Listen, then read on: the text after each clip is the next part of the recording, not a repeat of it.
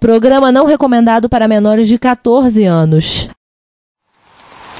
150 programas de Apple II liberados no Internet Archive. Victor Truco faz gato e sapato de um Atari 1200 XL. Clone de Altero 8800 hospeda jogo de Zork online. Marcos Garrett leva uma curra. Aqui fala o seu repórter retro, testemunha ocular da velhice do seu PC, com as últimas notícias da agência Retrocomputaria. Bom dia, boa tarde, boa noite, bem-vindos à primeiríssima edição do Repórter Retro. Agora, carece de uma explicação. Pois é, gente. O negócio é o seguinte: nós só fazemos mudanças no podcast, mudanças que são realmente drásticas na virada do ano. E nós decidimos, depois de uma longa conversa entre esse tentáculo que está sendo formado hoje, nós decidimos fazer uma coisa de uma forma diferente. Então, nós emancipamos de notícias, sessão de e-mails, tornamos ela um podcast separado será a parte C de todos os episódios, e os episódios todos terão duas partes. Então, tornamos ela a parte C dos episódios. O podcast, então, terá sempre duas partes, e a terceira parte será o Repórter Retro, que vocês ouviram e devem estar rindo até agora com a abertura sensacional que o Juan bolou. Doravante, vocês terão agora, ao longo do ano, o Retro Hits continuará existindo, só que vocês terão Retro Hits a princípio uma ou duas semanas por mês, e nós vamos ter o episódio em duas partes mais o Repórter Retro, que vai ser a parte C. Agora vamos apresentar a gangue que está reunida hoje? Pois é, eu, Juan Carlos Castro. Eu, Ricardo Pinheiro. Eu, César Cardoso. Eu, Sandro Souza. E jogando Friciel, o Giovanni Doutorado deve ter morrido. Como dizem, quanto mais as coisas mudam, mais elas permanecem as mesmas. Então vamos começar como sempre começamos, com as efemérides. Dois efemérides, justamente a efeméride de 2014 ficou faltando. 45 anos do primeiro link de um negocinho que talvez você já ouviu falar, uma tal de ARPANET. Quando a gente está fa falando de link, não é clicar num link para ir numa página, é uma ligação física entre dois computadores. E nem é o personagem lá do Zelda, né? Ou tal o que chamam de Zelda, né? Aham. Uhum. Então, o primeiro link foi estabelecido no dia 21 de novembro de 1969, colocado em serviço, estava ligando um computador na Universidade da Califórnia, Los Angeles, com um computador no Instituto de Pesquisa de Stanford, em Menlo Park, Califórnia. Então era apenas dois, um link, duas máquinas, uma em cada ponta. Já é suficiente para ser uma rede. Provavelmente estavam usando aquele protocolo coisa para transferir via serial, alguma coisa do tipo. É, o, o TCP/IP ainda, ainda faltava alguns anos para isso. É, ainda faltavam 10, é. 10 a 15 anos. Não, não, como protocolo demorou um pouco mais de 10 anos para ser especificado, mas a, a com o tempo eles começaram a fazer, mas assim, logo em seguida fizeram um programa chamado TCP, que era o programa que fazia é, Transfer Control Program. Que, que depois, depois virou. Transfer Control Protocol. É, porque eu tava com preguiça de mudar o nome da sigla, porque acharam legal. então, essa efeméride ficou faltando em 2014, né? E a primeira de 2015 é tão fundamental quanto a última de 2014. São 40 anos do Altero 8800 na edição de janeiro da revista Popular Electronics, pela primeira vez apareceu um kit de um computador pessoal para ser montado por todos. É aquela história que já foi contada várias vezes. No link do show notes aí vocês veem a capa da revista. Aliás, diga-se de passagem, este modelo aí desse Alter ele foi para a revista para ser fotografado, para eles poderem fazer o, a, a, reportagem, e na volta os Correios americanos perderam o pacote. Vocês reclamam do Correio do Brasil. Que, aquela coisa linda de você ver objeto não encontrado no fluxo postal. Pois bem, tá aí, ó, primeira vítima aí, ó.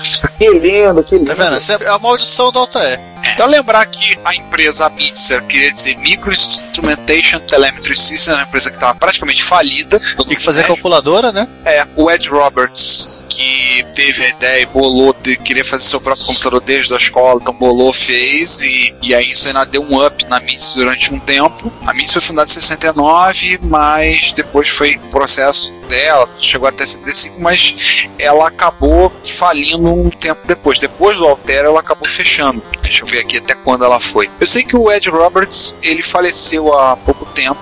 É, ele saiu da empresa, ele fez, resolveu ser médico. É, ele foi fazer foi cursar medicina, lá foi ser médico e se vocês forem assistirem o documentário O Triunfo, Triunfo dos nerds. Tem uma entrevista, é, tem uma, uma entrevista com ele e ele comenta disso, ele fala do que aconteceu e quando foi largou ser médico, seguiu carreira em outro sentido. Mas lembrar que o Alter ele foi o, a, a pedra fundamental da quarta geração de microcomputadores. né, De O início de tudo, né? Foi quando ele começou a se popularizar de vez. Já- Na verdade, já havia kits de computadores para serem montados, mas eles não ganharam a projeção e o interesse que o Per ganhou. E É, até porque é, o conceito de kits, eles eram realmente kits, era um monte de coisa que você comprava, ia soldando. Se você não morresse queimado no, no processo, ou queimasse, tacasse fogo na sua casa, você conseguia Você ter um teria- computador que somava. Isso do Bahia. No documentário, ele conta que tinha gente que pegava uma coisa que era extremamente comum nos Estados Unidos nos anos 70, que eram os motorhomes. O cara pegava, comendava, eles não tinham prazo para conseguir entregar o Alter. Aí tinha gente que pegava o motorhome e a família ia pra lá e acampava na porta da fábrica. Aí ficava lá, que não, tô esperando o Alter ficar pronto. O cara disse, mas vai ficar, vai demorar. A gente, não, não tem problema, não tem pressa, não tem urgência. Tô aqui, Eu por né? esse, eu por esse povo na linha de produção. É, eu também, né? Pois é, pois é. Aliás, só uma curiosidade aqui, que tava na dúvida, a MITS ela, ela foi vendida para uma empresa chamada Pertec em 76 e parece que ela existiu até 79 como marca, depois ela deixou de existir. Ela foi sendo vendida e revendida até virar apenas história. Ou seja, fanboys sempre existiram, né? Não, se gente desespera para receber o computador sempre vai existir. Sempre. Isso E me a gente lembra fala isso. daqueles caras que ficam em fila de cinema uma semana antes pra ver É, Star Wars, né? É fila, fila de lançamento de iPhone. É Ah, bem não, isso aí, bonito. aí é diferente, é viadagem mesmo. Pô, Aí é fanboy, é como é que é? Fagboy. É fanfag. Tem um detalhe que a gente tem que lembrar, né, no Opera 8800, é que ele deu origem ao, ao Microsoft Basic. A própria Microsoft, aliás, na É de prática. origem da própria Microsoft. E, e aí aquela história, assim, talvez a grande diferença no final das contas do, do Altair é que a partir do momento em que foi desenvolvido um Basic para o, o computador, diminuiu muito a barreira de entrada de quem quisesse programar. E aí, assim, a pessoa tinha um motivo para comprar um computador. É, e junto com o Altair surgiu, além do, do Basic, o Altair Basic, e po- posteriormente o Microsoft Basic, surgiu o, o Burst, o S100. Isso, que tinha esse nome porque tinha 100 pinos. E o sistema operacional CPM também. De- logo em seguida, o sistema operacional CPM, que foi o sistema operacional padrão de todo, toda a máquina S100 com drive de disquete. Toda uma tríade de viabilidade para, uma, para um ecossistema numa indústria, né? Um padrão de hardware, um padrão de sistema operacional e um padrão de linguagem de programação. Ou seja, tá aí a pedra fundamental, assim. O Wozniak disse que na entrada da Apple tem, na sede da Apple Cupertino, tem uma placa do Apple I e tá lá assim, nosso pai fundador. Caso o Alter venha antes, né? Tem que É, estar é na, o entrada, fundador, é o que, é o que tinha que estar na. na entrada do planeta, né? É o fundador do B. Seu tinha que estar na entrada do planeta, bem lembrado. Vamos pra próxima efeméride? Sim, Vamos, a, pro- claro. a nossa próxima efeméride, na verdade, é uma efeméride que só é efeméride em junho. Mas a gente vai falar dela agora por um ótimo motivo. A concorrência que eu adoro, essa é a parte mais divertida. 30 anos do Atari ST, Do Jackintosh. mais interessante a gente estar falando agora porque o Neil Parsons do Program Bytes 48K, seguimos eles no Twitter, recomendamos, vale a pena, montaram um calendário para comemorar os 30 anos do Atari ST. Assim Você como ele pode- fez com o QL, com o Spectrum, com o Amstrad, com Ou seja, você pode baixar o seu calendário, pode imprimir o seu calendário, tem a versão para quem quiser começar a semana no domingo ou quem quiser começar a semana na segunda-feira.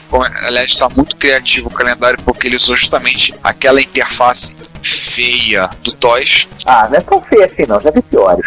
Eu acho ela, ela- ela bonitinha. É, é que nem o MC1000, é que nem, que nem ela, ela, ela, ela era funcional pra época. Isso aí, exatamente, É era fofa. funcional pra época. E você tá vendo a interface do Toys em 40 colunas, com o modo gráfico colorido. 320 por 200. 320 por 200, de alta resolução que ficava muito, muito mais bonitinho. Só que em duas cores, né, preto e branco. Agora, verde no fundo, por trás, ficou berrante. Não, Pra queimar a retina. outra verde no fundo. Esse daqui ainda tá em inglês, pô. Eu sou É, fã de color, não fa falem mal de verde no fundo, tá?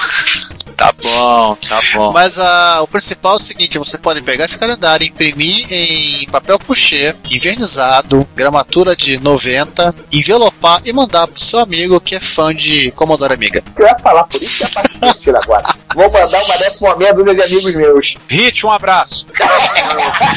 Junto com alguns dardos para se divertir durante o ano. Não, tá aí, ó. Cada dia da semana ele pode marcar com um dardo, né? Uma caneta laser daquelas que fura papel. É, exatamente. Não tem mais ideia, não. Também com 30 anos, né? Pois é, o Commodore 128, né? Ali, o filho maluco do Bill Head. Foi um ano extremamente produtivo, né? Criativo. Teve muita coisa. Na verdade, 85 é o é o ponto de corte. Começam os últimos lançamentos de máquinas de 8 bits, começam a explodir as máquinas de 16. É, e que não duraram muito tempo por conta da adoção do padrão IBMPC, né, cara? Então, o Bill Hurt está falando aqui nesse texto, é um texto no Hackaday. Vocês sabem que nós somos fãzocas do Hackaday. Então, é um artigo ele contando como foi aí dele a CES de 1985. CS, Consumer Electronics Show, que é um, é o evento de produtos eletrônicos que, que existe até hoje. Era a nossa Fenasoft daqui. Era Não, a não, nossa Contex. Não. era a nossa, era a nossa Feira Internacional de Não, Informática. não, Não, a UD. Não era porque a CES ela é muito mais voltada para eletrônica de consumo do que propriamente para informática. Sim, Então era uma espécie de a- UD, né? a- É o que falou É, o Giovanni, era o havia D. a conexão com os computadores, porque como era a feira que dava a regra e compasso para o ano, você lançava, no caso do Jack Tramiel, ele mostrava alguma coisa ali, porque ele dizia, ó, esse ano eu vou fazer isso, fazer aquilo. Mas não é uma feira de computação. A SES nunca foi uma feira de computação. Como a SES, nunca, como a SES não é uma feira hoje em dia de smartphone. A SES é uma feira de eletrônica de consumo, um negócio extremamente amplo. E vamos falar também de outra coisa. A SES era uma feira de como não se devia vestir um terno naquela época. Putz, o pessoal vê se vestia muito mal, mané. Cara, anos 80, dá um desconto. Olha os cabelinhos. Que delícia isso. Aham. Vai lembrar que o Bill Head não tem mais cabelo hoje em dia. É, ele- é, não tem cabelo, né? Só ele? Lembrar que o, o- no artigo ele até fala, era de um tempo que ter um, um computador doméstico significa um computador para um consumidor, um consumer computer. Ele dizia isso, por isso que estava lá, ele mostra, tem fotos do stand da Commodore, que era um baita de um stand, de passagem, né? Bem grande. Nessa época, que inclusive era um stand que da, já era da primeira participação dela no mundo pós-Jack Tramiel, né? Sim. Não, não, a rigor o Jack Tramiel saiu. Eu tenho que lembrar quando é que foi a SES de 85.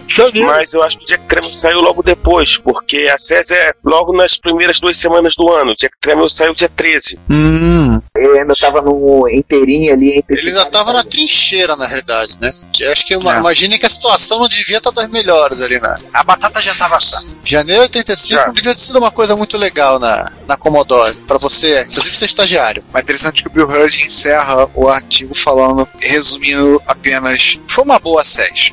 Foi um bom evento. Inclusive, antes que convenhamos, o stand da Commodore tava bem bonito. Vou citando linda imagem. O, o stand era bem, muito bem feito. É, exceção se você for olhar o stand antes da montagem, né? Que um monte de caixa aqui perdido, né? É, mas foi daí que eu falei dos ternos dos caras, né? Olha os ternos Gente, das então- criaturas. Gente, incrível, 85 a Commodore ainda entulhava o pet na cabeça das pessoas. É, né? Descarregar estoque. E vamos Não, à última e- efeméride, então? Ah, mas, é, Vamos. Então lembrar a nossa última efeméride, 30 anos Commodore Amiga, o Nemesis do Atari ST, ou E vice-versa, e versa-vice. vice-versa. Lembrar que no dia 27 de junho de 2015 Rachel recebe sua passagem. Dá, dá tempo de sobra. haverá uma festa em Amsterdã. Ainda não sei, deixa eu ver de onde é que é em Amsterdã. Red qualquer coisa, né? Podia ser na Red Light Street, né? Ia ser uma boa pra eu ir. Não, a Red, a Red Light é bairro, Zé. Ah, é Red Light. Mas tem É uma um Red Light na rua, é um, ba é, um pequeno, é um bairro. E vou dizer uma coisa, Sam, não é nada daquilo que você tá pensando. Eu tive lá. Ah, que saco. É, não é nada que você tá pensando. Hoje em dia a Red Light é bem menor do que já foi. E só tem, na boa, só tem umas p balançando na vitrine. Ou seja, tá Tá. pior que a Praça Tiradentes às três da manhã. Porra. Ah, tá. Não tem minha graça, não. Se você queira sem ser atacado por algum traficante querendo vender drogas pra você, drogas ilícitas, porque existem drogas ilícitas na Holanda. Claro que tem drogas ilícitas lá, eles não vão fazer um encontro de amiga? Cara, eu, eu, eu, eu pressenti essa vindo a um quilômetro de distância. Por que eu preciso de material É. quanto que Eu senti a perturbação na força daqui. Gente, Voltando então, o evento vai, vai ocorrer na Holanda, na cidade de Amsterdã. O que Tem é muito um site aí vocês podem dar uma olhada para ver quem quiser ir. Tem tempo para quem quiser- comprar passagem, contato para ir. Às vezes tem promoção de passagem da KLM, então quem quiser, se alguém realmente se animar aí, fica de olho. Terá a presença do pessoal do Cryoflux, que é aquele pessoal que fez aquela interface para ligar em drive para poder A recuperar. interface genérica de disquete. Que é bem legal e funciona. precisamente David Haney, David Pleasance, Christian Bartsky, Winston Fabian, pessoal do projeto do Ultimate PPC, Frank Sauer, Dan Wood, Ravi Abbott e até onde eu sei mais ninguém confirmado. Mas deve ter confirmado mais alguém até lá. Então, Se alguém tiver animado, será um dia de celebração ao Amiga, que, que ocorrerá na simpática e feia cidade de Amsterdã. Então, dê uma fugida lá. Não sei o endereço, não temos endereço local em Amsterdã onde será. Não, não tenho endereço, mas temos contatos para e-mail. No futuro eles vão estar passando informações sobre localização, eh, transporte público, hotéis, comida, etc. O hotel de cara eu recomendo o hotel que eu fiquei, se você não tiver problema com cheiro de maconha. e não tiver problemas com Banheiro, quarto, é, banheiro banheiro compartilhado. coletivo e quarto pequeno, não, banheiro coletivo, quarto pequeno, o hotel que eu fiquei eu indico pra todo mundo. Se não tiver esse tipo de preconceito, pode ir, mas tem tempo. Eles já fecharam data e já estão divulgando esse evento. Então, vamos comprar uma camisa de Atari ST e mandar o Sander lá como repórter Boa. com um calendário impresso na mão distribuindo. Isso, isso. Vamos botar você e o Hit no mesmo voo. Não, não, não. Mandar o Pac-Man levar o, tá, o TK 600. O Atari TK, o Atari TK Melhora, 85. melhora. O amigo 85. Isso. Gente, inclusive se alguém quiser abrir aí o Kickstarter pra levar o e o TK600 pra essa festa amiga, sintam-se à vontade pra fazer esse, esse Sempre existe o catarse, né? Sempre. isso, catarse. O lado bom da vida é que só precisamos, precisamos fazer a vaquinha da passagem de ida. Mas olha É só, verdade. cara, vai- vamos dar um, um braço a torcer aqui. A escolha de Amsterdã para fazer o, o encontro de amiga foi excelente. Porque para gostar do amiga só estamos drogado, cara. Então você já tá no local certo pra isso. Ok, você já fez essa piada, sabe? Ok, vai lá. Sander, tá aqui, você não pode rep- repetir piada. Não pode? Ah, então tá. Então beleza. Vamos então pro Hackaday? Vamos lá, Hackaday. Agora, a sessão Hackaday de hoje tem um sério problema aqui, como é. Ela é enorme. Voltando do intervalo de temporada, tem coisa para cacete. A primeira delas é o maior dos museus da computação da Alemanha, o Computeu com RTZ pra tudo que é lado. De cara, se for o link, tem um painel de Univac 9200, Alguns É, drives de 8 é, polegadas, um patch. tem um AC90, Não, não, cara, não, não drive de executa polegadas. É um ACI-90, uma máquina que executava nativamente código Pascal P-Code. Au. Uau! sem, sem precisar compilar. Tem um- medo. Tem um aqui legal, hein? Isso aqui é uma, é um, é uma Pac-Man board game. Pô, legal, cara. Tem esse Diets aqui que eu não sei o que significa. Ah, Diet 600. Deve ser um amigo alemão do Amiga 600, será? Não é muito grande. Tem perfuradora de cartão, um sujeito operando a perfuradora de cartão, falar pra ele Sendo utilizada pelo irmão do Wozniak, né? recomendar esse sujeito. Ó, você vai usar a perfuradora de cartão caso assim, recomendação questões de saúde. Usa um tapa-ouvido. Meu pai teve problemas por causa de perfurador de cartão, teve perda auditiva por causa disso. Senhor. Aí tá aqui, deixa eu ver o que mais. Tem um terminal, Temos patch, tem multímetro, tem. um time, tem um macarrão. Como fazer um computador com fios. Ou seja, gente, tem muita, tem muita coisa aqui. Como a sessão é gigante, vamos deixar vocês se divertirem com as fotos e vamos passar por diante. Só lembra, ele fica em Munique, Ah, é, tem que falar onde fica. Fica bem da Alemanha, né? bem no sul, perto da Áustria. E aí, continuando, tem um, um relógio TV, micro TV clock com Z80. Posso resumir? Resuma, por favor. O cara pegou aquelas, te- aquelas TVs portáteis da, da Sony que anunciavam no Jornal Globo nos anos 80, lá nas primeiras folhas, deviam ser caras, cara, de graça. Pegou três TVzinhas dessa, perguntou uma placa de circuito com um Z80 que gera sinal para esses três caras. Em cada TV ele, ele exibe hora, minuto e segundo. Ele Tipo assim, depois o Giovanni que eu ter a cara de pau de dizer que nós precisamos de alguma coisa pra fazer, né? Aham. Ah, detalhe. Roda CPM. Que CPM é a luz, é verdade, é a vida. Ninguém chegou em Nirvana se não usando o comando PIP, né? Num cartão CFzinho de 128 MB. Tá aqui, não é mentira. Hã? O detalhe é o seguinte, né? Ele tá com o CPM rodando nativamente, tem editor de texto e compilador C funcionais. E o sinal de vídeo, pelo que eu entendi, é feito por 3 ATmega 328p. É o mesmo que aqui pro Arduino. É, tá falando aqui. É, é até bem fácil fazer saída de vídeo com ele, cara. Eu tenho clock pra isso, idiota. Ah, você não fez um relógio com três TVs. É, é, não. Mas eu já consegui ligar o meu Arduino na televisão de 32 polegadas pra fazer joguinho de Tetris. Já fiz Tetris com Arduino. Tetuino, utilizando uma liga chamada de TV Out. Vamos pra próxima? Vamos pra Vamos lá, vamos continuar nos 80. 80 é a vida, paixão, amor. Uma caixa aqui com Z80 com switches e lâmpadas, lâmpadazinhas. Lembrando a todos do Terno, no começo desse episódio, que a gente falou do primeiro computador, que ele tinha. Acabou não falando que o Alter não tinha teclado, ele tinha um monte de chavinhas. E esse sujeito aqui, ele tá bebendo da fonte, né? O Zeta. E também é um computador que você programa na base da chavinha. Senhor do céu. Eles sentiam saudade da época em que só os fortes programavam. E feito numa bela caixinha de madeira cortada numa CNC, né? A laser. A Na laser. época que homens eram homens e clique-clique pra programação. Bonito ficou agora. Bonito, compacto, bem feito. Agora, utilizar isso aqui, cara, pelo amor de Deus, né? Esse, esse tipo de computador que os monges do Tibete usam, né? O cara fica lá meditando, fazendo. É triste e fazer uma mandala daquelas. Na... Acho que é mais ou menos a mesma coisa. Isso Tem que se isolar é, e ficar chavinhas. é isso, isso pro monge nepalense, isso daqui é que nem se fosse um cubo de Rubik, né? Ele fica brincando de tentar tirar alguma coisa. Aquele jogo de torres de Hanoi, né? Esse- na hora que o cara implementar um basic nesse computador aí, o mundo acaba, né? Isso aqui é um torre de Hanoi com 65.535 argolas. Discos. É, Meu discos. Deus. Não, o detalhe é que ele printou na tampa aqui todas as instruções da Assembler, lá. Não, que todas é. Isso aqui é Z80. Ah, tá. Algumas. Algumas. E com binário. Com binário do lado, isso aí. Vamos pra A próxima? próxima, próximo computador de 4 bits, todo feito com transistores. Mas tá tudo discreto. Jesus, parece um. Posso fazer uma proposta? Vamos passar pro próximo, só deixar esse link, porque, hein, cara, transistor discreto é um troço assim. É pior que É 74LS. Não, 4LS não, né? Mas enfim, fica aí o desafio. Alguém já deve ter montado, senão alguém vai montar um computador só com 74LS.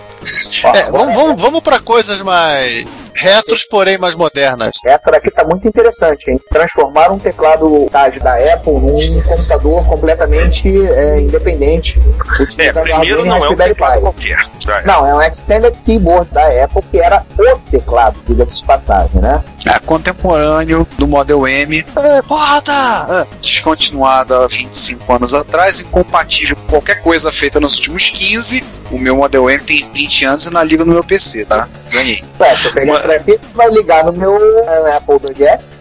É, mas.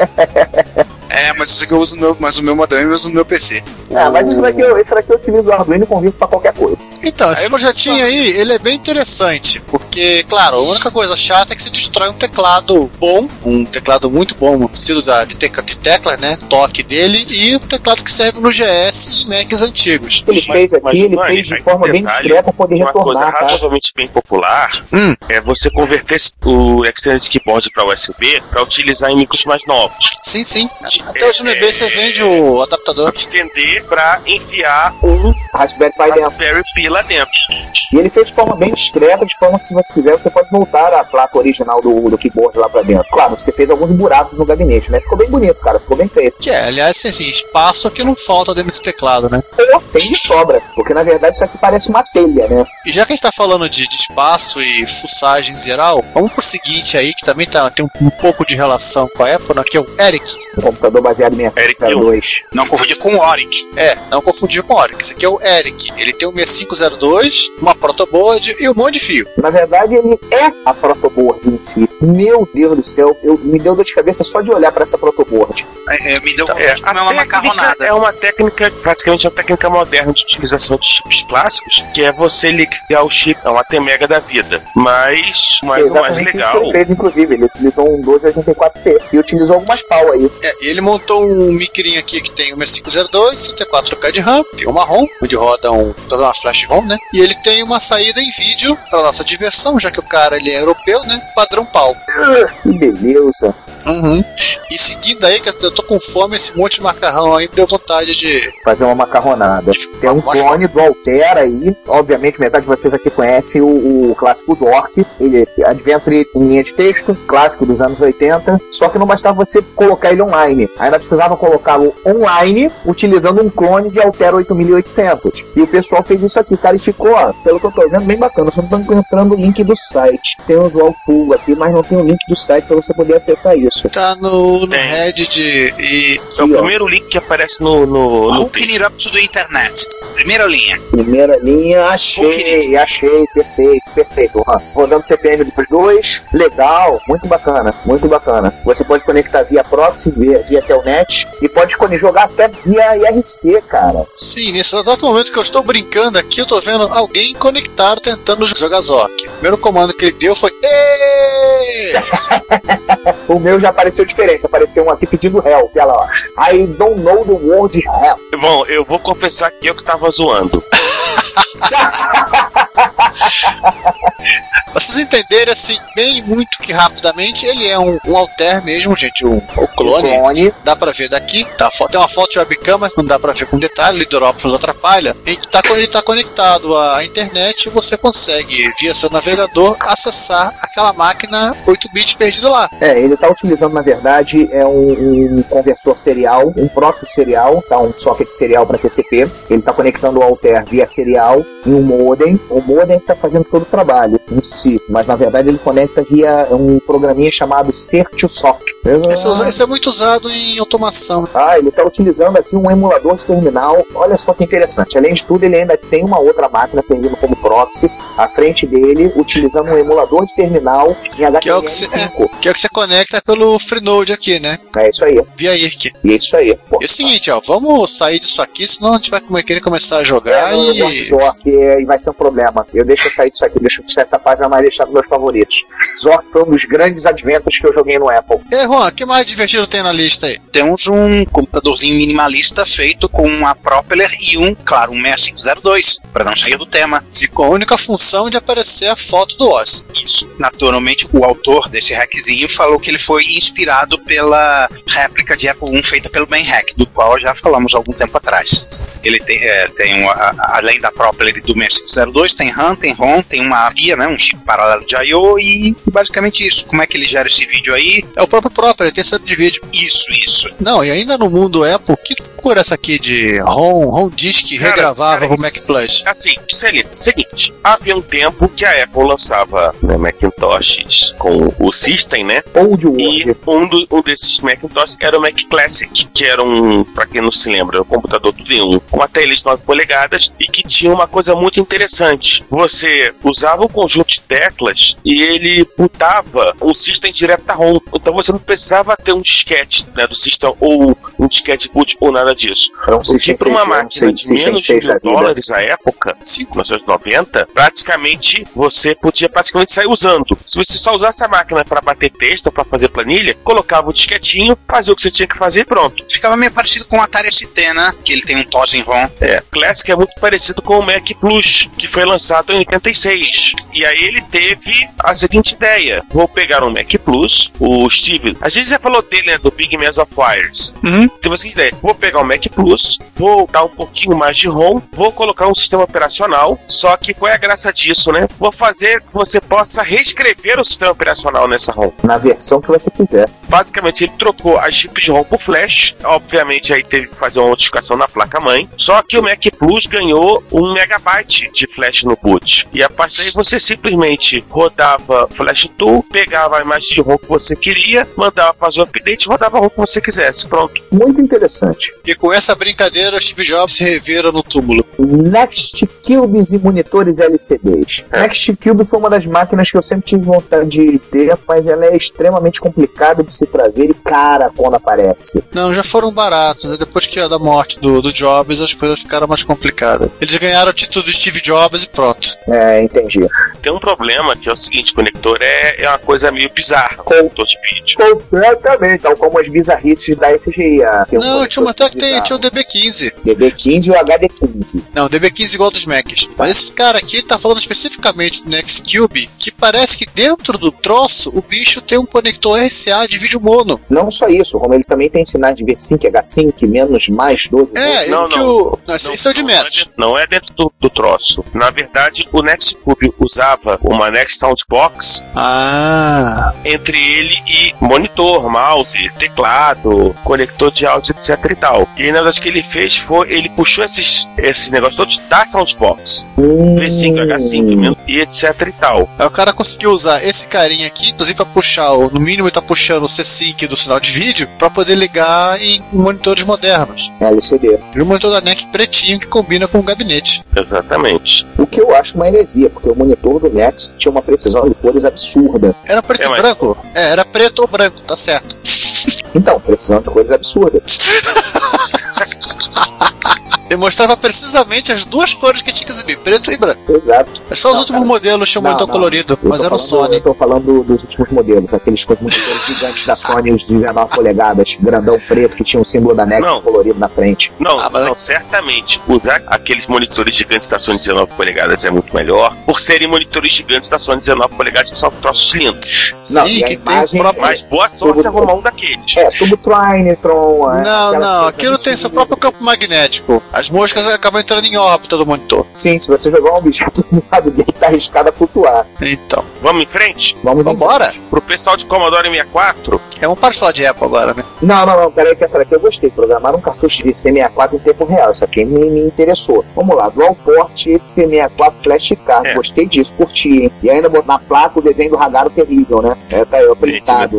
Horrível, Ragaro é terrível. horrível, terrível. Horrível. Tem uma gambiarra aqui no pino 15, que eles puxaram 15, 1, 2, 3, 4, É. 5, 6, 7, 8, 9, Não. 10, 11, pino 11. Puxaram Não, uma gambiarra o- aqui no pino Sander. 11. Sander. Sabe, Oi. o mais legal, na hora que ele apresenta pro C64, não é Apple e não é Flash. Ele usa uma, uma static RAM dual port. Que, que maneiro, mané. Ou seja, ele consegue escrever e gravar em tempo real. Caracoles. E como é que eu mando a escrita pra ele via USB? USB? Tá aqui. Tá aí, Tá ó, no O USB tem um USBzinho. Dá uma olhadinha no vídeo, você vai ver que o cara mostrando como ele faz as coisas. Pô, maneiro isso aqui, cara. Mas e aí que tá? Qual é o custo de fabricação? Ele utiliza um Atmega. Pô, um Atmega 16. Número de portas pequenininho. Deve ser só com microcontrolador mesmo. Tem um outro aqui que eu não tô conseguindo identificar o que que é, mas eu não tô achando a memória. Deve estar do outro lado da placa. Me dá um belo conforto para quem gosta de desenvolver para Commodore. Com Dá certeza, porque, cara. porque você pode, ao mesmo tempo que você vai ali tra- trabalhando, você pendura e você tá com a placa né, no C64. E aí você pode inclusive fazer dar, dar reboot na máquina que você vai O tocar, pessoal que passar, desenvolvia. etc e tal. O pessoal que desenvolvia na época, por exemplo, o pessoal que desenvolvia na Inglaterra para Spectrum, eles tinham uma, um PCzão que era caro, que era desgraça, um software que também era caro, que era desgraça, e vinha um hardware que era, você plugava no seu Spectrum e que era algo muito próximo a isso aí.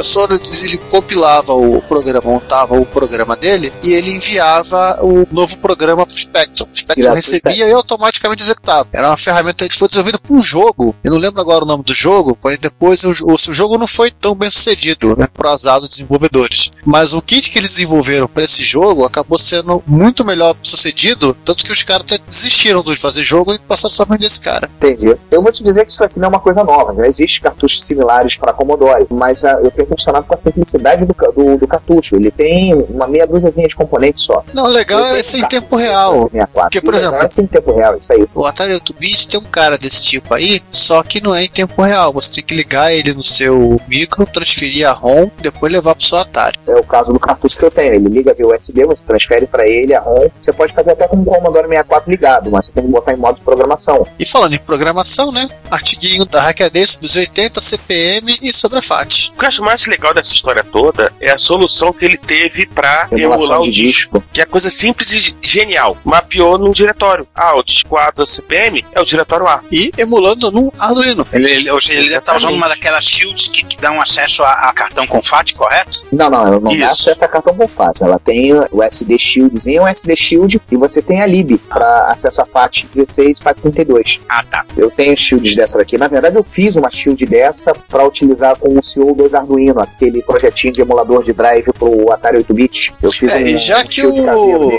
E já que alguém fez uma solução para o CPM enxergar os diretórios como se fossem drives, vamos dizer que alguém resolveu ir um pouco mais ao passado, né? E resolveu usar Só um o- pouquinho. um pouquinho, assim, nada, só 10 anos a- além do, do que era necessário, e usou um Arduino Uno para fazer um leitor de fita perfurada.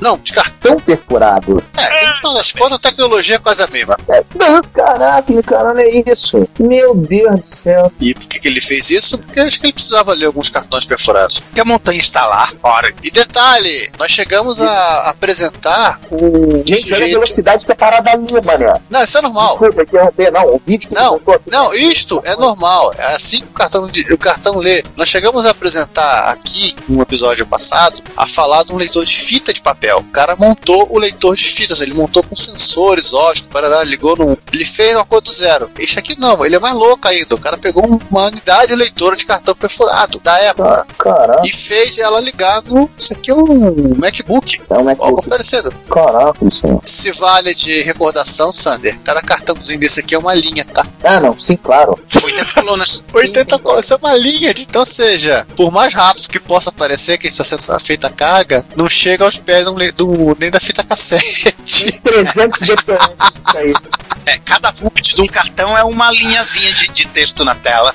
Pois é, ele, ele é um pouco mais rápido que um digitador, né? A parte mais divertida é que imagine se você precisasse mexer em alguma coisa e botasse um cartão fora da ordem. Deu ruim. Não, o- aí o cara tropeça e derruba a pilha de cartões. Ah, é. É, Uma coisa mais prática disso aí, Juan, é que você podia facilmente pegar um bloco de código e botar na parte de cima do seu código para facilitar. Era muito É, mais é. fácil você mover os trechos de código. É, ou então se você precisasse duplicar um trecho de código, né? Aham, aí você falava com o estagiário, duplica aquele, e ele e, e, e levava na Xerox pra fazer cópia.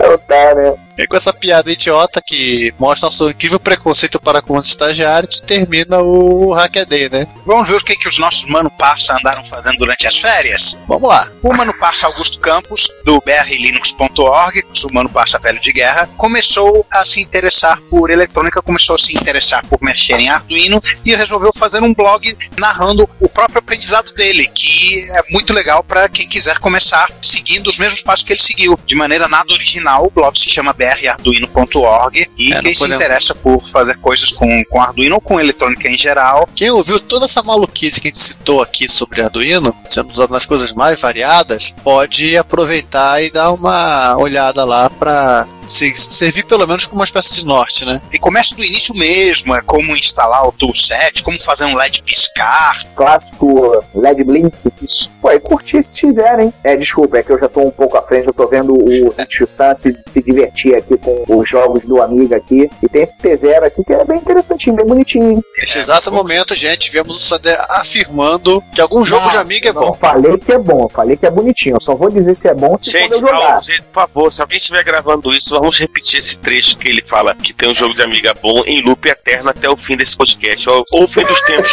que acabar primeiro. Não falei que era bom, falei que é bonitinho. Falou. Tô tentando Tá descobrir gravado. aqui, O tô Brasil tentando tá descobrir ouvindo. se ele é pra água ou se ele é pra SS. Com bons gráficos e música direto.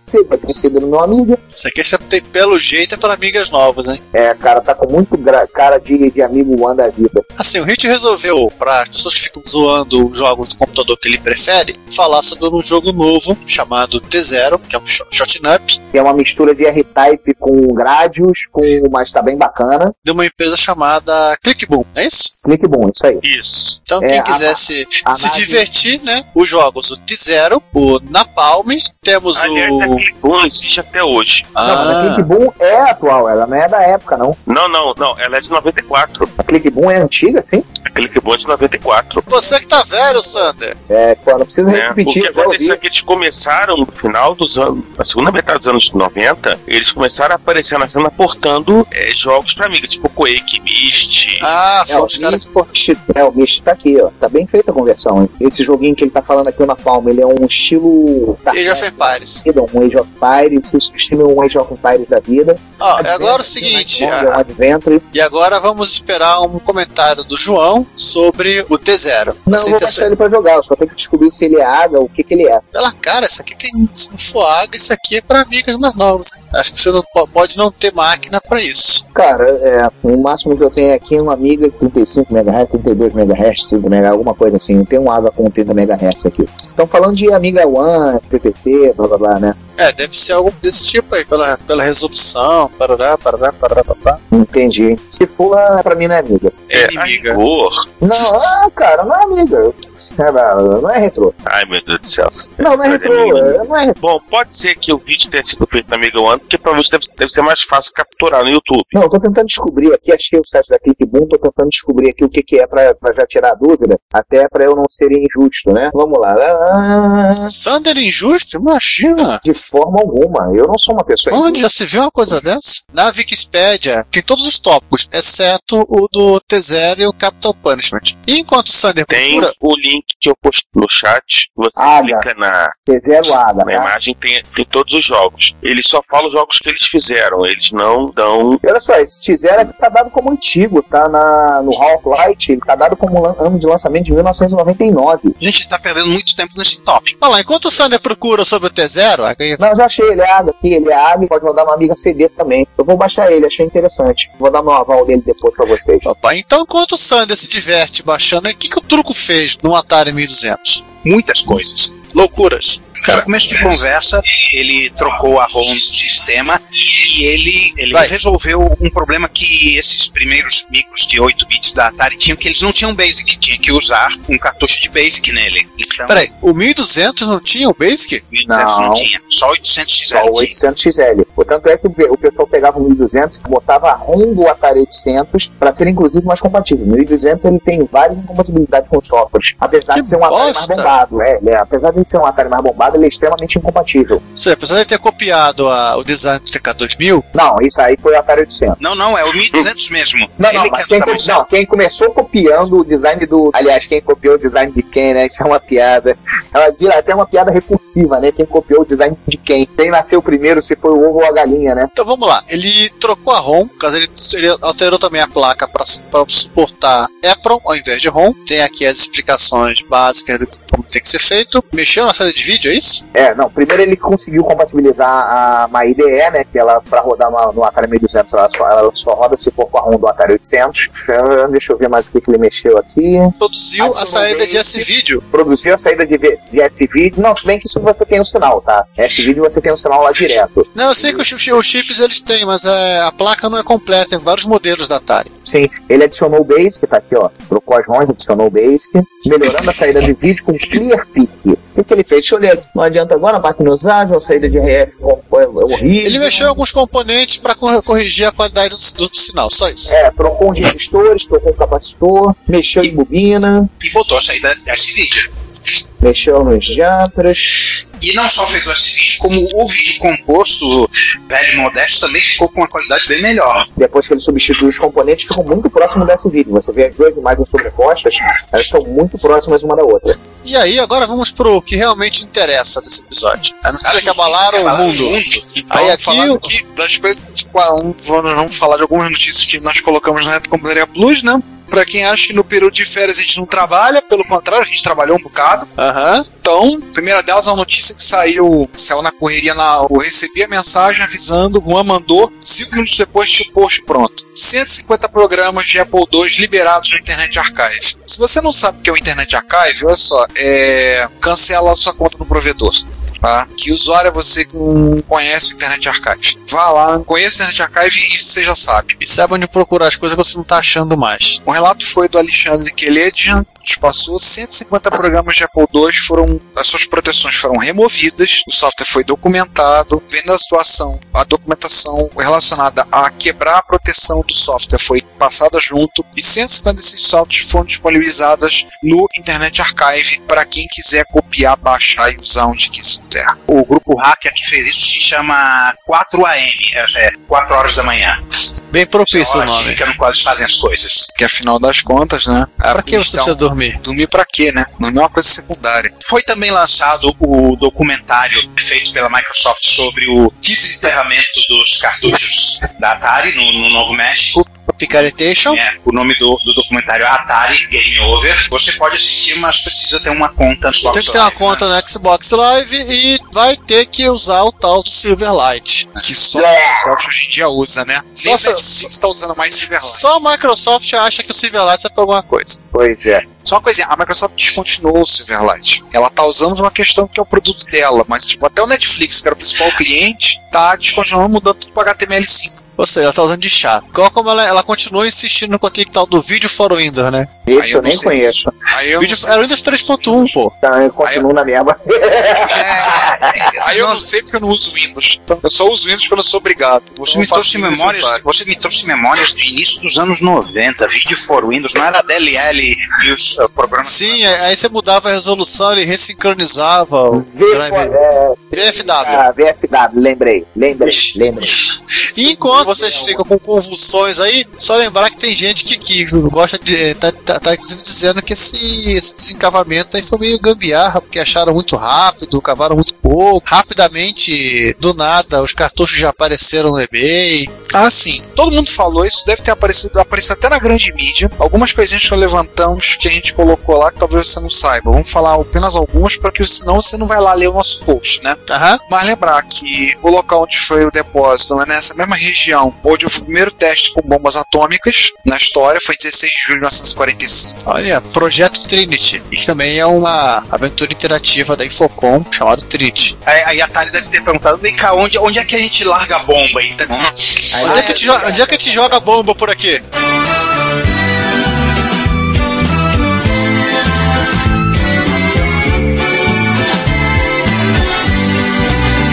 Lembrar que ali próximo tem a base de mísseis de White Sands, onde ficava hospedado o Sintel. Sintel, repositório de software, originalmente para processador 8080, que esteve ativo até 2013. Eu cheguei a acessar o Sintel, inclusive na época era o Sintel 20. Eu tinha os CDs. Sim, Ah. pra quem é velho, lembrando que se a gente baixava, pegava- comprava o CD com o mirro do Sintel. Isso aí. Cara, eu não comprava o CD, não, eu baixava direto lá porque não tinha CD-ROM na época no meu PC. Eu não tinha internet na época no meu PC CD, eu tinha. Internet eu baixava na faculdade, cara. Tá pensando pra quê? É verdade. Ctrl Z, no, Ctrl Z no cliente da FTP e dia seguinte ia lá ver. É, afi- afinal de contas, fez faculdade pra quê? Pra estudar, pô? Dá pra acessar a internet. Claro, teve um painel na San Diego Comic Con a respeito do documentário. E o resto a gente não vai falar, não, porque você tem que ler o artigo. Ah, uma coisa eu peço: se alguém achar uma cópia pra baixar esse bendito documentário, por favor, nos avise. Eu não achei. E sim, eu procurei. Procurei nos lugares certos, nos lugares onde você fosse possivelmente encontrar cópias. Não. Você achou nos lugares certos, você foi nas esquinas suspeitas, se Eu só não perguntou. procurei na Deep Web. No, no Distrito da Luz Vermelha de Amsterdã também não tinha. É, para Já que estamos né, falando de Atari, né? o laptop aí da Xuxa. Um Atari falar- 1500 XL, né? É, isso aí, a soma do 800 com 600. E ainda somou errado, né? É. O Sander é baseado em Pentium, gente, liga não. Ah, é, não, pente um bugado. Óbvio. Não, mas olha só, eu 1500 não quer eu não falei que 1500 é a soma de 600 mais 800. Eu falei que Atari 1500 XL é a soma do 600 XL mais o 800 XL. Eu não Muito. falei da soma dos números, eu falei da soma das partes. Vocês entenderam errado. Então a gente tem aí esse Atari, no caso, o, o Stefan Nistes viu o Ben Heck fazendo as coisas com o Atari 800. Vou fazer o meu. E aí ele fez o Atari Vou fa- 1500. não, vou fazer o meu e melhor, né? O Ben Heck ele fez uma versão que sai um pouco do visual da caixa dos Atari clássicos. É, ele aí. manteve a caixa clássica. Manteve o teclado clássico do Atari 600, olha lá, ó. É o Sim. teclado do Atari 600. Você sabe como ele fez? Sabe como ele fez essa tampa aí? Não tem ideia. Ele sacrificou um outro gabinete de Atari. Nossa, mas que herege. Bom, Você como derreteu um resultado FM Towns. final- Como resultado final É, continua sendo o. Atari é, não houve perda. É um Atari queimado. É, ele utilizou dois pedaços. Ele utilizou parte de um Atari 600 XL, utilizou parte de um Atari 800 XL, utilizou uma CO2PC, utilizou leitora de cartão CF e um LCDzinho com um conversor RG. Vídeo composto. Vídeo composto isso aí. Tá aí o Atari, esse Atari 1500 XL, não botou mais 516 calhão. Por que, que os caras não botam 600, botam 512, não botam 576? Não, isso tem, isso tem uma explicação. 512 mais 64. Ah, tá, bem lembrado. E duas Poké. Quer comprar um? Desiste. É um só e acabou. Entende, né? Ter dado uma trabalheira federal pra ele, pra, pra ele fazer esse negócio. Ah, não quero fazer de novo. Não, fora que ele, ele destruiu um Atari pra fazer isso, né? É, deixa quieto, que é melhor. É, isso é mero detalhe. Seguindo, os ZX Spectrum Vega. Eu vou fazer antes que façam. Falou. Todo mundo já ouviu falar. Você já deve ter ouvido falar um milhão de coisas a respeito dele. Nós tentamos reunir no post informações que fossem relevantes. Basicamente é que uma empresa está fazendo uma captação no Kickstarter. Começou no dia 1 de dezembro para ganhar 127 mil euros e fazer um lote de equipamentos que na prática é um joypad com direcionais, os botões exatamente iguais com o design do ZX Spectrum original, com mil jogos lá dentro, podendo ser adicionado. O projeto na verdade não é no Kickstarter, é no Indiegogo. Primeira tiragem de mil unidades já esgotou e uma segunda tiragem de 3 mil será feita para dois meses após a entrega das primeiras unidades. E por trás desse projeto está nada mais nada menos que o Sir Cliff Sinclair. No final das contas, ele, ele é inventor, mas ele quer ganhar dinheiro também, né? Se tá todo mundo ganhando dinheiro com aquilo, aquilo que eu fiz, eu vou ganhar dinheiro também. Vou fazer algo antes que faça. Mas ele também aproveitou né, uma parte do dinheiro levantado vai como doação para um hospital de tratamento com crianças e o projeto fecha, já fechou na hora, no momento que vocês estiverem ouvindo isso, esse podcast, se a segunda edição for bem sucedida, no final do ano eles vão fazer um lançamento comercial em larga escala dos ZX Spectrum Vega. E aí vai ser mais barato. Agora é só pra jogar, né? Não tem de programar bases porque ele só tem é, cinco teclas. né? Ah, Você pode executar com RAM, você pode dar save, você pode escrever um programa com. Se for fazer um RAM e dar RAM, pronto, dá pra fazer um programa em basic com ele. Barraio, né? E por fim, informamos que o nosso amigo Marcos Garrett, nosso fã de micros ingleses, fã de BBC Nick de Spectrum e etc., levou uma curra. Digão, ganhou uma curra. Ele ganhou uma curra. De curra que a gente está falando é uma, uma placa, é uma interfacezinha para ZX Spectrum que faz síntese de voz. Vocês estavam pensando que era o quê? Gente, só pra lembrar o que ele falou, escolher uma interfacezinha curra, micro speech, ela faz síntese de voz. Alguns jogos valem-se dela para ter um voz durante as partidas para Spectrum. Então, para você que tá pensando só com a sua mente poluída, pensando em obscenidades, era apenas esse tipo de curra que ele recebeu. Tem uma matéria na revista Input que fala sobre esses cartuchos, fala sobre o do Spectrum e fala sobre o Commodore 64, sobre esses sintetizadores de voz. Tem uma foto estilizada desse cara. Então, encerramos as notícias? Encerramos as notícias. Notícias Acabou, né? encerradas. Vamos Chega! então falar então dos comentários, dos e-mails, das tweetadas, dos sinais de fumaça, das cartinhas em papel enviadas, datilografadas na sua maquininha Olivetti e coisas desse tipo. Nós temos um bocado de que ler, nós temos que ler do episódio 48, do que teve do 49 e tem comentário até nas retrobesteiras, né? Meu Deus. O pessoal gosta, né? Nós temos É, ouvintes a, a muito legais. que fazer foi comentar, né? É, é o que as festas fazem com as pessoas. Então nós temos comentários para ler do episódio 48, parte A e B, que são nossos episódios sobre jogos de horror, onde nós falamos mal de jogos que nós escolhemos falar mal para Apple II, para Coco, Spectrum, para MSX, MC1000, para Amiga. Não, o Sander não participou. Se o Sander Senão, participasse, senão estaremos gravando até agora o episódio. Pois é, ele ia estar reclamando do amigo até agora. Então, na parte A, meu comentário aqui, comentário nosso chapinha do Sérgio Augusto, São Paulo, que mandou um link, inclusive virou um, um post nosso, que são dos mashups, os mashups de jogos muito fantásticos para existirem, e é realmente hilário. E lembrar que ele reclamou, ele protestou que a gente falou mal dos Axos da MSX e ele disse assim: Ah, mas eu gostava dos Axos da MSX. É, mas é meio tosco, né? Fazer o quê? Ele daria fazer uma boa versão para 2 Plus, até do MSX2 por conta do scroll fino, mas é, acontece. Sim. E aí temos também um comentário do Gustavo Ribarcic, que nos acrescenta: Tenho certeza que o Juan fez sair fumacinha da cabeça dos usuários da TRS Cola ao falar mal do Tootstone. Sorte que eles não são nenhuma torcida do Flamengo em número. Confesso que eu sou fã do jogo. É, eu, eu- como eu falei no episódio, né? É, é questão pessoal. Uma, uma, uma coisa que é apenas um pequeno incômodo pode ser absurdamente irritante para outro. Eu odiei aquele negócio da, das serpentes passarem longe e te matar. Como eu falei, o cara tem medo de cobra. Ele É. se assusta e morre só com a visão. Mas aí o Juan comenta. Fiz uma pequena correção da, que no texto do episódio foi colocado que a trilha sonora era de jogos ruins. Na, na verdade, não. Não são nem trilhas de jogos, são Já sei, são chiptanes. Peguei, nem, nem lembro de onde, não sei se daquele da tua terra, do Yes Mail, não lembro o que é. Saí catando no, no YouTube tunes de, de stack e, e botei. Ou seja, não, é- não é nem música de jogo. de jogo. E fechando o 48A, né, o Daniel Campos, ele também resolveu reclamar do Touchstone, falou que é um jogo bem bacana, que é, eu só tenho um problema dessa sanderice de morrer próximo ao inimigo. Aí depois que se acostuma, você, você se adapta à sanderice, né, o jogo vai de boa. Ele também comenta que o Fighter Pilot é medonho e o Furry tem uma jogabilidade muito ruim. Jogou essas De repente, porcarias. eu dou mais, de repente um dia desses eu dou mais uma chance ao Storm jogar com, com mais paciência. É, é só desviar das cobras. Mas, gente, o jogo tem uma sanderice, então. Pois é. E na parte B, o Alexandre Morgado comentando sobre o jogo Demônia, dá a impressão que quem escreveu largou o serviço pelo meio do caminho. Eu não conheço o jogo, então quem conhece, comente sobre o comentário do. Não, falou que o jogo devia estar uma porcaria mesmo, acho que ele já percebeu que ninguém ia pagar ele pelo jogo, então ele deixou como tava e entregou pra empresa. Pronto. Chega no final, você encontra uma parede, né? E não pode É, passar.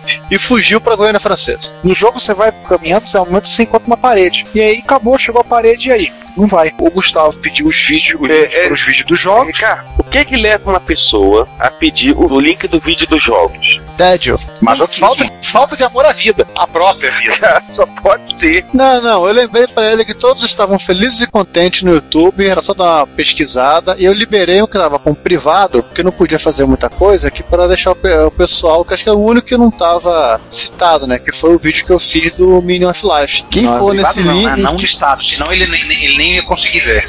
Ah, tá, não tava listado. Curioso é que eu não vou passar, você vai ter que pegar o link lá e dar uma olhada. Comentaram o vídeo. Meu Deus. Deixa eu abrir esse negócio.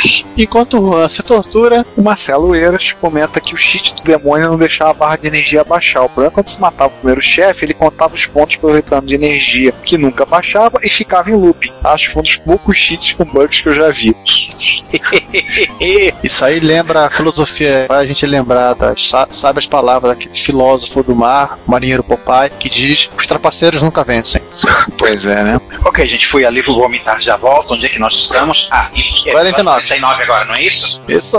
Sim, o episódio 49 foi a gente fazendo um bate-papo comentando notícias, onde teve alguns problemas de download de pedágio, então tem alguns comentários, pessoal dizendo, algum- anunciando, lembrando a gente do problema, dos problemas que aconteceram. A gente pegou as notícias mais lidas, fizemos um fim de ano, né? A gente tá fechando uma balança, conversando. Fizemos uma aquilo retrospectiva. fazer uma pequena retrospectiva do ano. O Sérgio Augusto nos pediu para podia trocar a música do encerramento da até depressão acaba. Tocou no eu meio do episódio. É. Eu lembrei. Tocou no meio? Tocou. Quando eu falo Ai, que o, Jesus, aquele eu errei. MSX. Não, quando aquele MSX ele era um. Era aquele modelo da. Que é o Paxson, né? É uma televisão que passava aqui Nightmare. É verdade. Eu falei que tem- a gente tem pensado para fazer mudança nas vinhetas, algumas coisas. Como já falando para vocês, qualquer mudança mais drástica no podcast, como a gente realizou agora, a gente normalmente só faz na virada, né? No período de férias, tudo para a gente poder fazer o processo de adequação. E para lembrar a quem não percebeu, músicas que fecham os episódios, a música para fechar a parte, para fechar o episódio todo, são músicas do que relacionadas ao Nightmare, foram tirados do Nightmare Gold. E aí tem o comentário do Jonathan da Silva Santos dizendo que o Reto Computaria esse ano de 2014 foi ótimo. Espero que vocês não percam energia e continuem gravando por muitos anos mais. É, a gente é chato, né? O povo meio enjoado. Enquanto fomos chatos. Enquanto fomos chatos, eles também esperam que em 2015 saia episódio sobre programação, com alguns truques que vocês conhecem. Cato falar programação em áudio, mas Só pode pensar uma coisa relacionada. Outro episódio que aguardo muito é com o professor Piazzi, tomara que vocês consigam um tempo na agenda dele. Só vou te dizer que a gente sim, a gente pretende gravar com o professor Piazzi, já contactamos ele e a gente está tentando acertar justamente a questão da agenda.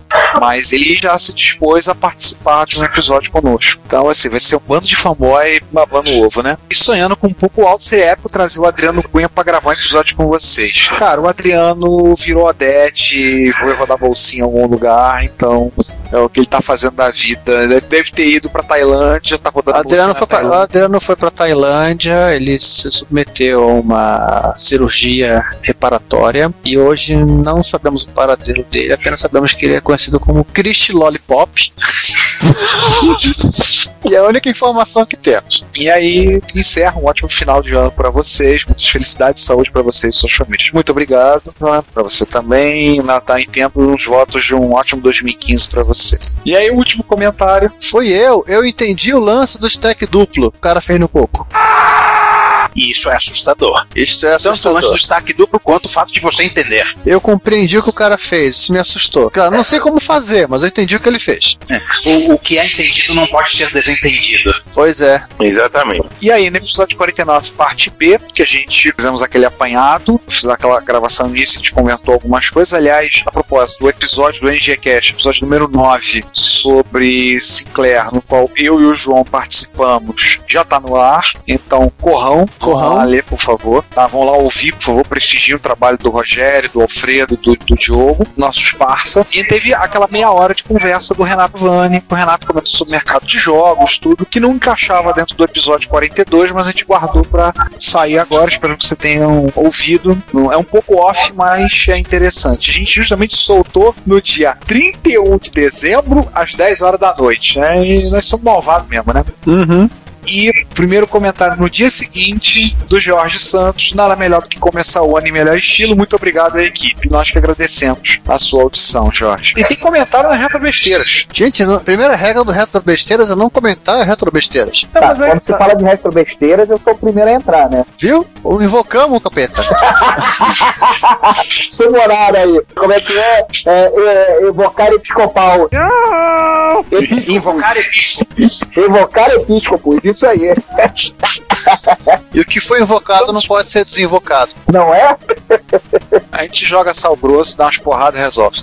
Na retrobesteira tem comentário do Arthur. O Arthur Gustavo, bom dia, boa tarde, boa noite. Você também. Eu vou sintetizar. O Arthur passou o link daquela versão em JavaScript do DOSBox com todos os 2.300 jogos que foram disponibilizados no pessoal do archive.org. É a fonte do poder, o arcade. Mas, mais uma vez o archive.org destruindo a nossa produtividade de dia a dia. Malditos sejam eles. Tem jogo direto do navegador, tem até coisa do Atari. Então deve ter Tem. uma, uma versão do Stella, né? Coisa do tipo. Sim, em sim. Java, provavelmente. O Sérgio comentou que teve alguns problemas, ele ia disponibilizar uns CDs com alguns jogos para MS-DOS, dois CDs que ele tinha, botar isso disponível. Aí E o Sérgio continuou também falando do, dessa meleca do Skype. o Skype que a gente resolveu abandonar da nossa vida, tirar Já foi defenestrado, usando o neo- neologismo, né? Já foi nardonizado. A gente tem tentado outras alternativas. Para quem perguntou, só uma questão, um comentáriozinho rapidamente, comentário técnico. No momento, a gente está usando, estamos experimentando outras soluções. Já fizemos experiências com o Hangout, temos feito com o TeamSpeak. O problema é que, por exemplo, quando nós gravamos só nós, a gente tem usado, dado preferência ao último. TeamSpeak, mas tem participantes, convidados que ou só usam Skype, ou tem, cons conseguem usar o Hangout, ou coisas assim desse tipo. Então, a gente tem tentado ser ecumênico quanto aos que a gente usa, mas quando na gravação estamos nós presentes, tem dado preferência a usar o TeamSpeak justamente. Ou seja, se você está ouvindo esse podcast agora, porque o TeamSpeak funciona. Aham. E também encomendamos 5 km de barbante e compramos 4 copinhos de plástico. Isso aí. Agora tem o seguinte, né? Vocês viram que tem o, o Kim.com, ele também tá é, lançando o Megachat, que é um concorrente do Skype, e já tem algumas versões para quem quiser testar, né? Que medo. Eu tenho medo do Kim.com, cara. Eu também tenho medo desse cara. Eu tenho medo de tudo começa com Kim. É o quinteto dos infernos, é verdade, isso é um problema. Quem sabe se vai ter versão dele para Linux? Vai ter versão para qualquer coisa e talvez até para sua geladeira. Até pra Commodore 64. É, não duvido nada. Então, com isso, fechamos? A Fechamos. primeira edição Tá, do fechamos. Repórter Retro. Fechando a primeira edição do, do Repórter Retro. Uma edição bem mais avantajada que as outras por conta do off-season, né? Pois é. Nas próximas não encheremos o saco de vocês por tanto tempo, prometemos. E agora Então. encerramos com um bom dia, boa tarde, boa noite. Vem a novela, né? Novela das nove, que antigamente era das oito. Pois é. Do jeito que vai, vai virar novela das 10 daqui a pouco. Então, gente, primeiro Repórter Retro, esperamos que vocês tenham gostado. Voltamos muito em breve com mais um episódio do Retro Computaria. Estamos de volta em 2015, carga total, pronto para atormentar os ouvidos de vocês. Socorro. Até mais, um abraço. Galera, grande abraço, obrigado por terem nos ouvados. Um abraço a todos. Gente, bom dia, boa tarde, boa noite. Aquele abraço e voltamos no próximo Repórter Reto. Então, bom dia, boa tarde, boa noite. Gente, até mais e fiquem com a novela. Até o próximo episódio. A gente se vê daqui a duas semanas, ou quatro semanas, ou a qualquer momento em edição extraordinária. Tchau. Se você quer enviar um comentário, crítica construtiva, elogio ou colaborar com as erratas deste episódio, não hesite, faça. Você pode falar conosco através do Twitter, no usuário arroba retrocomputaria, pelo e-mail retrocomputaria.gmail.com ou colocando comentários no post desse episódio em www.retrocomputaria.com.br. Lembre-se sempre do que dizemos. Seu comentário é o nosso salário. Muito obrigado e nos vemos no próximo podcast.